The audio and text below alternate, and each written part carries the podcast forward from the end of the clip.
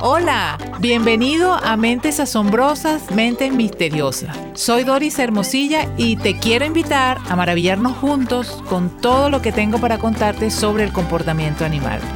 Nunca verás a los animales de la misma forma después de escuchar cada uno de estos episodios. Sin más demora, comencemos. ¡Ay, la adolescencia! Esa etapa por la que todos pasamos y que parece una montaña rusa, ¿cierto? Cuando las hormonas inundan el cuerpo y provocan cambios de humor de un momento a otro, haciendo que la personalidad en esa etapa de la vida sea tan característica. Bueno, resulta que no es una etapa por la que pasa exclusivamente el ser humano, según ha demostrado una reciente investigación que duró cuatro años de la Universidad de Columbia Británica. ¿Qué te parece? Los científicos observaron que las vacas lecheras pasan por una fase similar de confusión emocional que perturba a sus personalidades que han sido bastante estables hasta ese momento. Descubrieron que el temperamento del ganado se mantiene estable a una edad temprana como hasta los tres meses de edad y durante la edad adulta entre un año y dos años y medio. Pero entre los 5 y 10 meses de edad comienza la revolución, momento en el que las vacas mostraron fluctuaciones de humor como resultado del cambio hormonal durante la pubertad cuando estaban alcanzando la madurez sexual.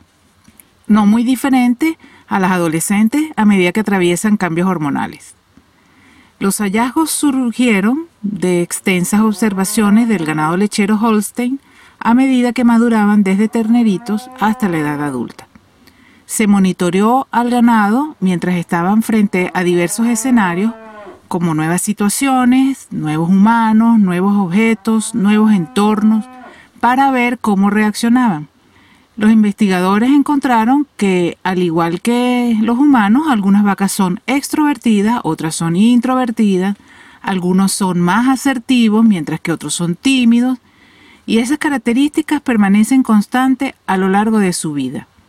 Los terneros más extrovertidos, los más curiosos en estas situaciones de prueba, comían más y por consiguiente aumentaban de peso. Las vacas que tienen más miedo a los humanos comían menos y producían menos leche. Estos hallazgos son importantes porque muestran que los rasgos de personalidad pueden ser una indicación útil de qué animales serán más o menos productivos en la granja en diferentes etapas de la vida. Como en un episodio anterior te comenté, la intención de estas investigaciones es ver de qué manera puede mejorarse el entorno de los animales, de modo en que sus emociones o su personalidad no afecte la producción. Este tipo de investigaciones son bastante recientes y la verdad que ignoro si las grandes productoras que hay en cada país lo tomen en cuenta.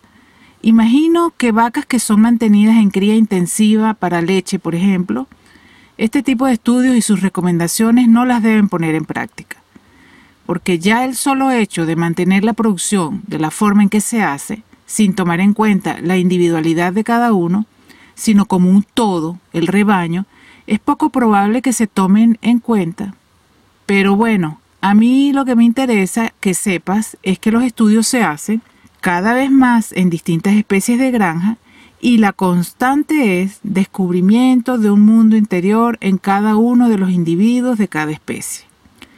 Lori Marino, que es neurocientífica y autora del texto Psicología de las vacas, afirma que los hallazgos de esta investigación demuestran nuevamente cuán similares somos todos, hablemos de vacas o de primates, ya que existe una amplia evidencia de que las vacas poseen una variedad y complejidad de emociones que se encuentra también en otros mamíferos a los que generalmente se reconocen como inteligentes.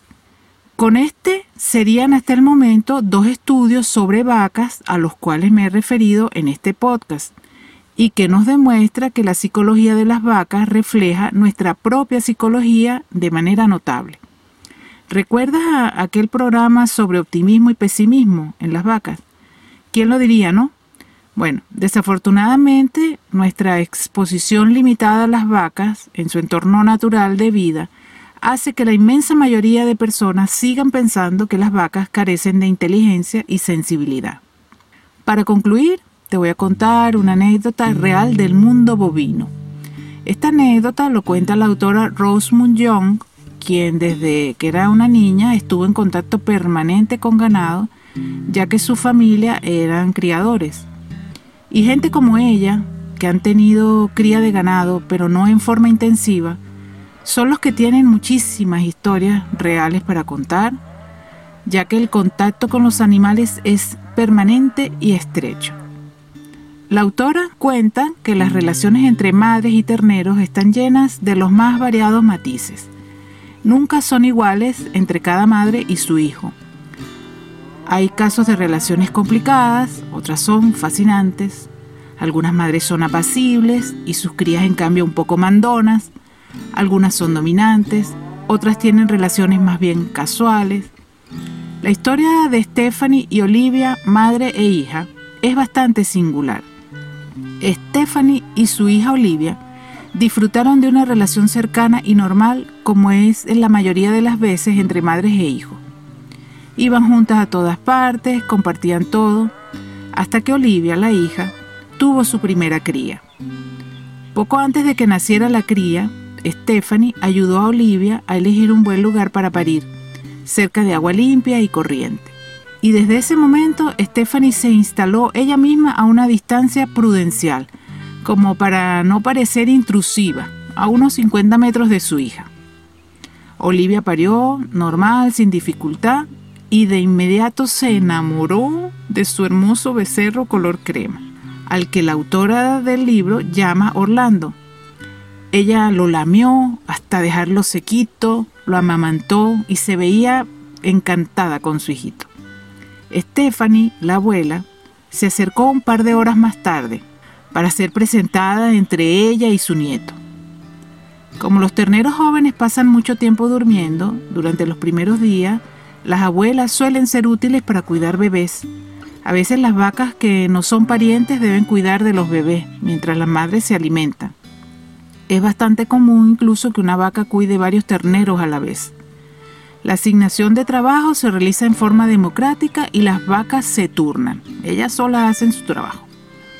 Lo cierto es que durante los días siguientes al nacimiento de Orlando, Stephanie estuvo pastando cerca de su hija y nieto, al parecer con la esperanza de, que, de ser una parte útil y formar parte de ese trío.